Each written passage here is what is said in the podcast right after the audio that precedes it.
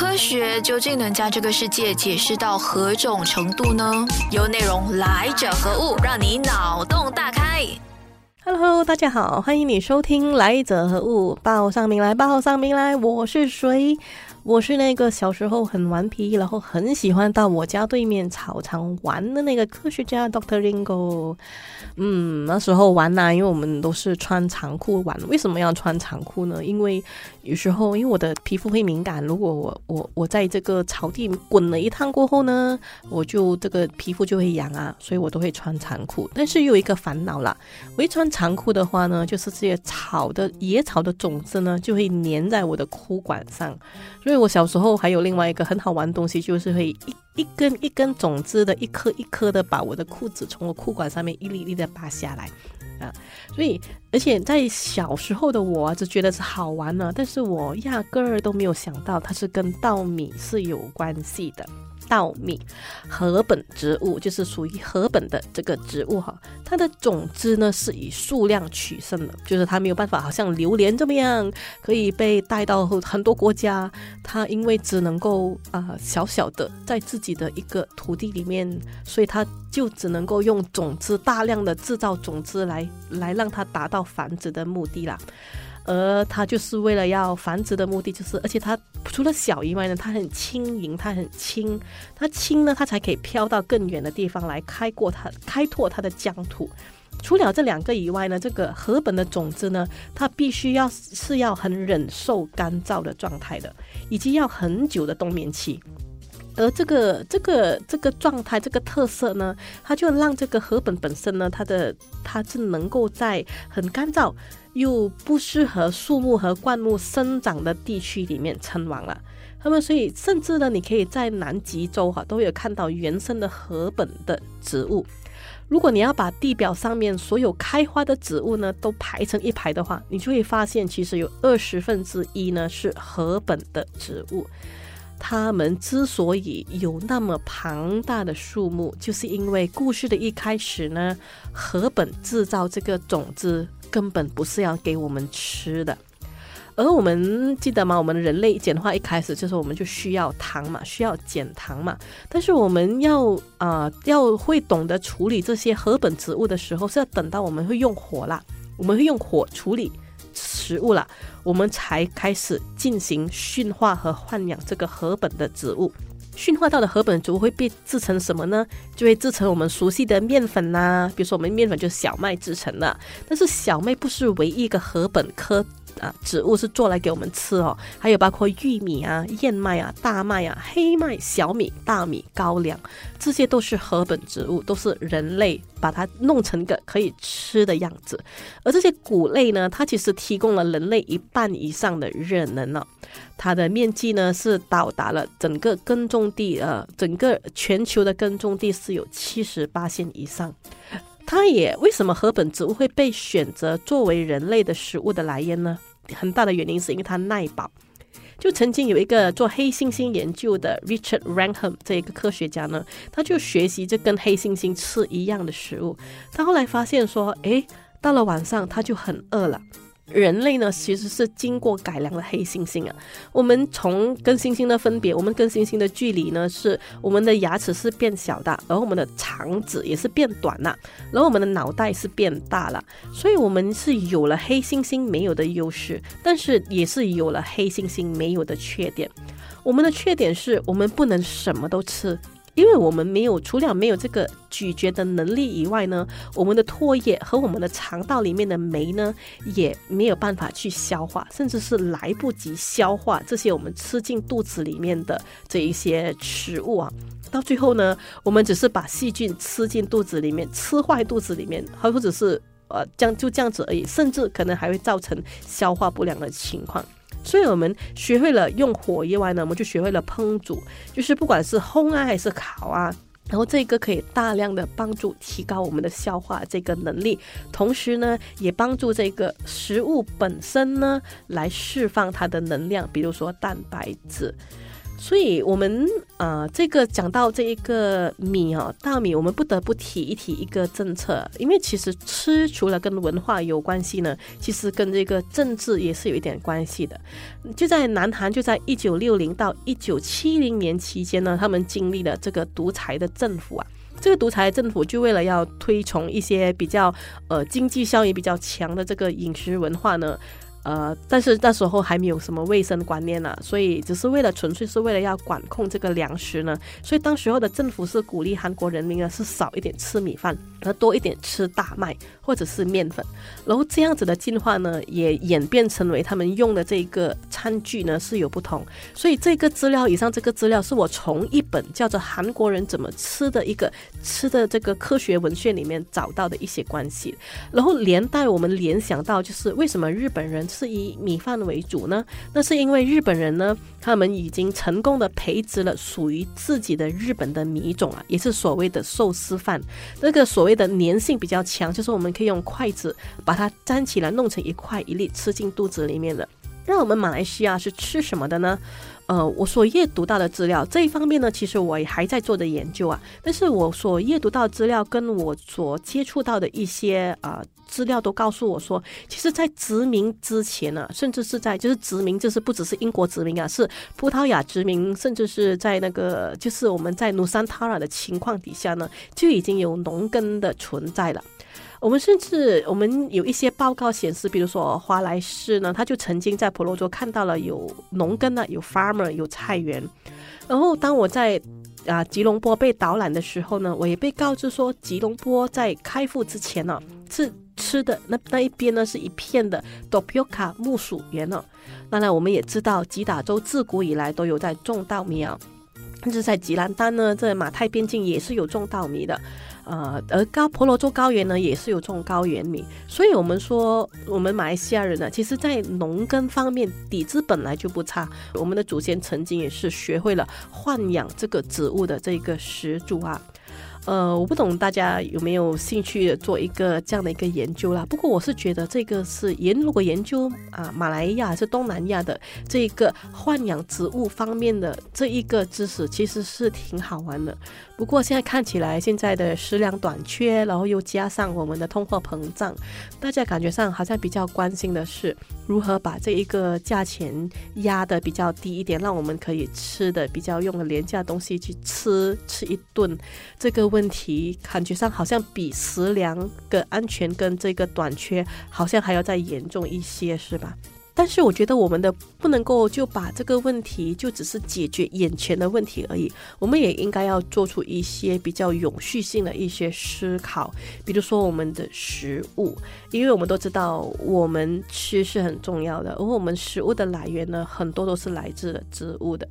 而我今天其实我不原本是想要讲今天的主题，我今天是很想要讲的是那个那些活得很久的植物，因为这些活得很久的植物呢，就是应该要被我们学习的对象。我们应该要去退一步的去想一想，说，诶，为什么这些植物能够在这么这个地球上生活了那么久，甚至是在呃自己。啊，靠自己的情况底下呢，可以在这个地球活得甚至是比人还久。所以我下一个单元呢，会跟大家介绍一下一个在侏罗纪时代过后才出现的，而且是一直到现在还有在存在着，我们堪比活化石的一个植物。那个植物叫做银杏。好的，我们下一个单元继续聊。U 内容来者何物？跟着我 Dr. Ringo 王云平博士的脚步，一起感受这一个科学世界的奇妙吧。谢谢你还继续留守来者何物？这里是节目现场。好，嘞，我们这个单元我们就说一说活化石银杏。银杏英文也叫做 ginkgo，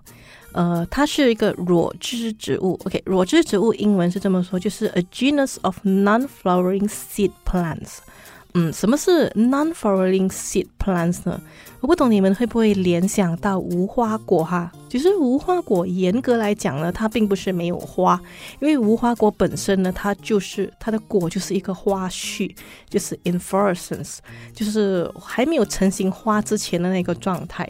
所以用人类可以理解的譬喻来说呢，就是等于是植物的子宫，然后花是在里面呢等待授粉的。所以无花果它不是裸枝植物，但是这个银杏呢就是裸枝植物。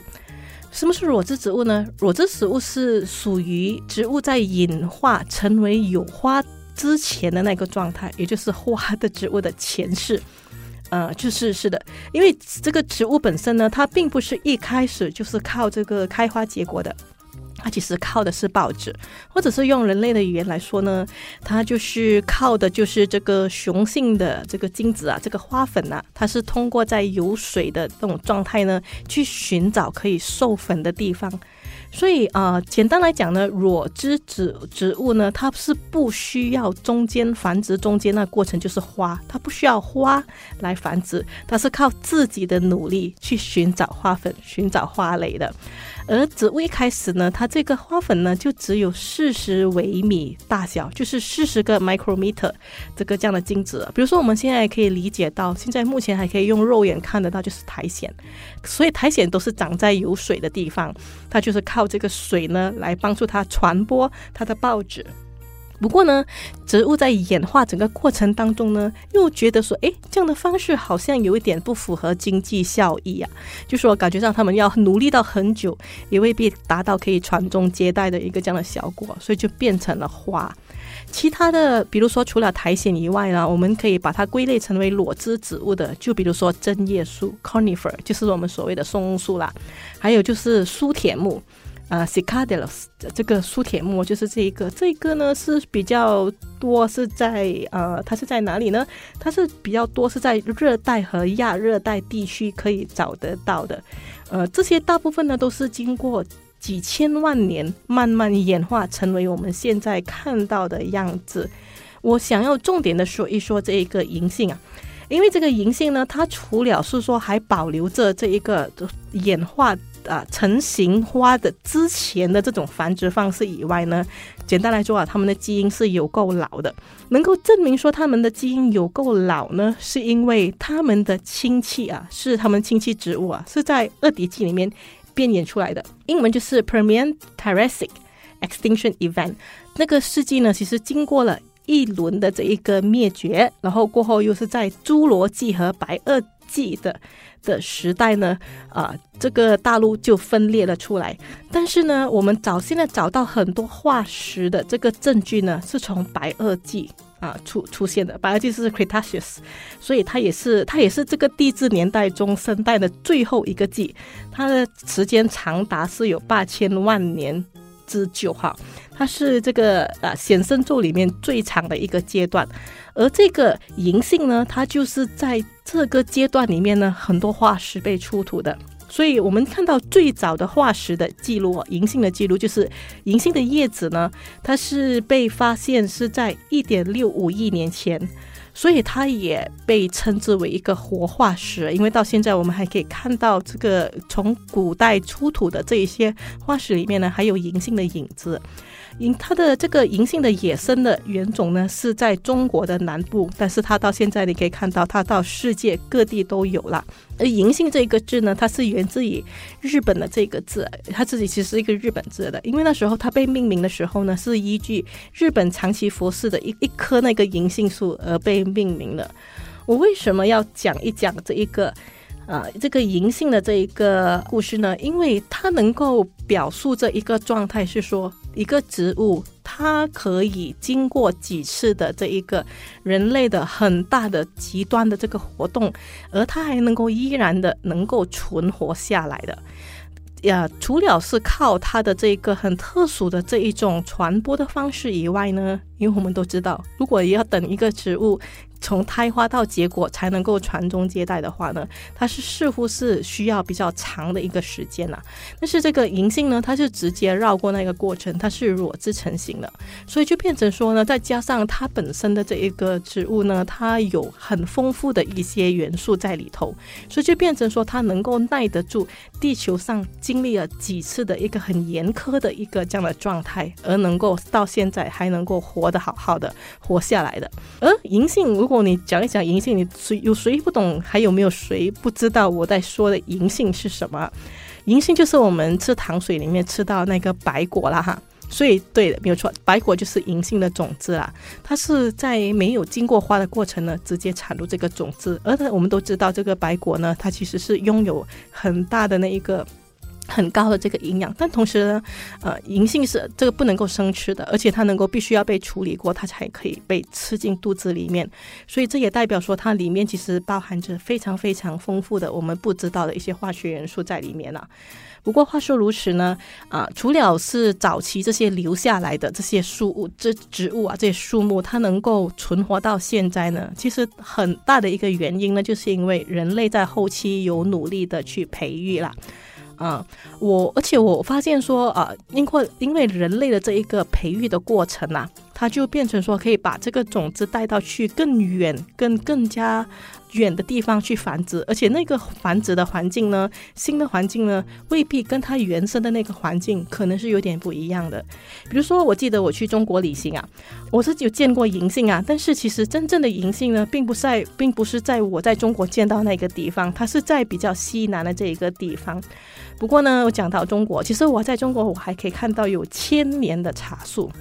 的确，那棵茶树呢，真的是看起来哎有点其貌不扬。但是我后来那个就听当地的居民说，它已经有长了一千岁了，而且人们还是有在摘采它的嫩叶来当成是茶叶来吃，而且还是非常的有营养了。树其实到底可以活多少岁呢？嗯。我我曾经有见过，我知道榴莲树大家可能不很不不陌生吧？我有见过老树，大概是几十年的，已经长得很高了。我甚至是有见过一百年的榴莲树，而它现在还是有在长果的。不过它长出来的果就可能不是我们吃了。所以这一些树呢，其实如果在没有任何很极端的环境的干扰底下呢，它们的确是可以活得很久很久的，活得很很比我们的人类的寿命还要再长一点的。而我们树到底是可以长几岁呢？我们下一个单元，我们再来说一说这些地球上面不老的这个能量。好，待会儿见。学习的痛苦是一时的，而没有学习的痛苦是一辈子的。听优内容，优内容让你无痛 get 满知识点，摇身成为人上人。谢谢你还继续留守来者何物？这里是节目现场。好，来，我们来盘点一下，我们活在这个世界上最老的树到底是在哪里？还有它是属于什么科啊？呃，我就沉闷一点呢，就一个一个一个的列出来了。其实最早的树呢，是发现它们是公元前三千年就诞生的，就是到现在大概有五千岁了吧？它就是。答案揭晓，它就是大盆地尾松。OK，它的华它英文是这样的：Great Basin Bristol Corn Pine。所以是 pine 呢，是松树，所以是属于裸枝植物的。呃，还有就是也是松树，龙眼松，然后就是柏树。松和柏之间呢，它们其实都是属于，它们是不同的科属，但是它们的状态其实是挺相像的。然后还有就是榕树和杉树，榕树和杉树，还有杜丛树，还有柏树。所以，我们这样子来听的话，我们就知道这一些树种啊，比如说榕啊、杉啊，还有这个松啊、柏啊，都是可以活得很久的。至于呢，非洲呢，非洲活得很久的树就是面包树啦，还有就是斯里兰卡的神圣无花果，还有榕树。呃，这里要提一提的，就是在斯里兰卡的这个菩提树的树苗啊，因为为什么要提一提？因为这个是。真的是比较，它是属于科学文献以外的一个考古的记载吧。我们都知道，呃，菩佛陀是在菩提树下面啊证悟的是吗？当然，它的原本的那一棵菩提树啊，就是它证悟，它底下证悟的那一棵菩提树呢，就是我们如果现在去啊佛陀觉悟的地方菩提迦耶去旅行的话呢，我们看到那一棵树呢，它不是佛陀当时候。啊，觉悟的那一棵树啦，也不可能活超过五千岁了，不然的话，它就登上了我们这个榜了，是吧？所以呢，它其实啊，它这个树呢，其实元素已经是倒了，被毁了几次。但是我们根根据一个很可靠的历史记载呢，阿育王的时期，所以阿育王是在公元前几百年的，他就曾经把这个当时候圣地的一棵菩提树的一个树苗呢，带去了斯里兰卡。所以，我们这边看到记载上面的这一个啊，斯里兰卡里面一棵很老的这个菩提树呢，它就是由啊阿育王的女儿，就是在公元前二百八十八年左右呢，一个他的女儿叫做桑哈米特拉的这一个啊带到去啊斯里兰卡，并把它种在那一边，所以它可以算是比较可靠的呃记载呢，就讲说它是我们人类所知道，就是人类种植的树，就是它不是野生的，它是人类这样子种种植出来的。还有就是，如果中国的话呢，中国就是找到的块木，就是我们所知道的这种 Hinoki 块木呢，它是在公元前二百零九年的。还有就是一棵柏树，来再不然就是红杉，也是杉树。然后如果在日本的话呢，也是柳杉树。至于加拿大，因为加拿大的地方是比较寒冷的，所以就比较多是松树。所以在加拿大最早发现的树就是北方白雪松。以上所说的呢，都是少说就有一千岁的，就是公元前就开始出现的树啦。所以呢，我我刚才我就上个单元有提到说，我见过是千年的树，是吧？后来想想的话，其实我也是有见过，在台湾呢是有见过这一个快木的 Hinoki。嗯，它本身它是很香啊，淡淡的香味。然后那边的保育公园呢，啊，因为块木台湾的原生的块木呢，其实在啊低比较低的地区呢，是基本上是被砍完的啦，啊，所以剩下就是在保育公园里面，就在稍微比较高高高原一点的地方呢，还被保留下来。他们这边是以呃圣人，就是以那个树的年龄跟当时候出。从其出现的圣人的名字命名的，比如说我们就有看到有孔子，有唐太宗，不过他的唐太宗是树已经死掉了啦。还有就是比如说柳公权啊，这些啊孔子啊这些这些伟人的这个名字而命名的这个树的。而我们回到科学的部分了，为什么讲说这个植物是可以活一千岁，而人类不能呢？除了刚才所提到的他们独特的这一个播种的方式以外呢，就是说自己跟自己也可以生孩子的，或者是无性繁殖的，所以他们是不会。局限于一定要找到另外一个伴侣，而才能够传宗接代这样的状态之下，也是可以生存的。然后另外一个原因是因为他们本身就是生产者，就是说它并不是像人类还是动物那么样的，是一味的是索取的资源的。而且我们是跟地球索取资源的，我们不只是跟植物索取资源，我们还一直跟地球索取资源，从别人的身上或者是别的动物的身上索取资源。所以我们是最可恶的，世界上最。可恶的索取者，但是总之呢，植物它就不是啦。植物呢，它是会顺应这个时间跟顺应这一个嗯这个改变呢，而去做出一些调整的。比如说，我就在这本书读到一个很漂亮的字，他是这么说的：他讲说，总之呢，是植物留给下一代最好的礼物。所以啊，每个种子呢，它每一个每一批生产的这个种子呢，它可能会因为当时候这个植物经历了一些很激烈的一些呃环境，比如说虫害啊，比如说呃风灾啊，比如说火灾啊等等等等，它经历一些很严峻的考验过后呢，它就把它的这个 DNA 重新编写，然后把它带给，把它留在这个种子里面呢，希望它的下一代能够保留回它这一个该编。编写过后，重新再编写的记忆呢，能够产生出更加优良、更加能够适应这一个环境的植物了。所以呢，也变成说，就是因为植物它会不断的去改变它自己，所以即便整个环境是多么的严峻，多么的经历多大的改变，只要那个改变并没有好像那个大灭绝的情况那样是局部毁，不是大量的毁灭性的话呢，基本上植物还是可以适应的，并且还是可以很完好的改变它自己，而改变它的下一代。相比之下呢，我们啊人类啊，我们人类的基因就没有那么容易被改变了。我们甚至是一点点的突变呢，我们都会要很要命的，就会把整个的生物整个状态在完全做到一种好像没有办法逆转的一种伤害啊。比如说我们小小的突变就可能要了我们的命，而且甚至没有办法把它。传宗接代很顺利的传下去，所以就变成说，我们人类这个动物啊，虽然我们已经演化成为很复杂的，但是同个时候呢，就是因为我们的基因太过会保护自己了，不容易的像植物那么样的适应跟顺应整个环境，所以就变成说，我们相比植物来说呢，植物是会更加的随着整个环境和气候呢而学习改变它的自己。当然，呃，我们都知道说植物呢，它会因为种植在不同的地方，种植在不同的维度、不同的精度，甚至不同的高度呢，都会有产生不同的这个化学的这个组合，我们就简称为 chemical component。所以，这种如果它们会因为不同的地方产出不同的这个 secondary compound，这种 chemical compound 呢，我们都称它为 chemotype，就是不同的 chemotype。Chemo 就是 chemistry 的 chemo 啦，所以比如说薰衣草，比如说迷迭香，这些我们都知道，它其实不同国家种出来的呢，它会有不同的这一个化学的这一个成分存存在的。嗯，我说薰衣草或者迷迭香，大家可能不大会能够做出联想吧？我就说一说，比如说文东姜，我们都知道文东姜的独特是在于泥土的啊，比如说泰国的姜呢。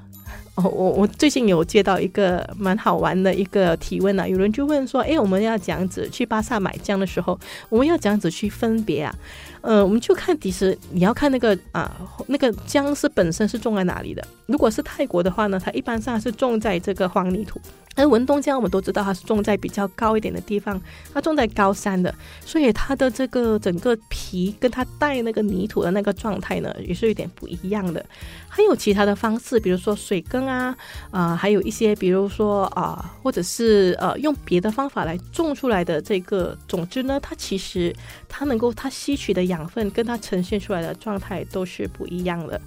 我只能够用这个简单的姜来给大家说明说，不同的植物呢，它在不同的环境跟不同的状态呢，它就会产生不一样的逻辑。这个我相信是一个大家都应该要去好好的去领赏一下我们这个植物很优美的一个条件呢。如果你还是不明白我在这个单元尝试想要说什么的话呢，就不如请你们去吃一吃榴莲吧。我相信如果你们吃榴莲的，都会知道。山里面的由原住民带出来给你的榴莲，永远都是最好吃的，因为你猜不到它的味道。好了，今天我们就说到这里，请你继续留守，下个星期的来者何物，我们再见。更多资讯可浏览面子书专业王云婷，锁定来者何故，让基因学博士 Dr. Ringo 用科学解释万物。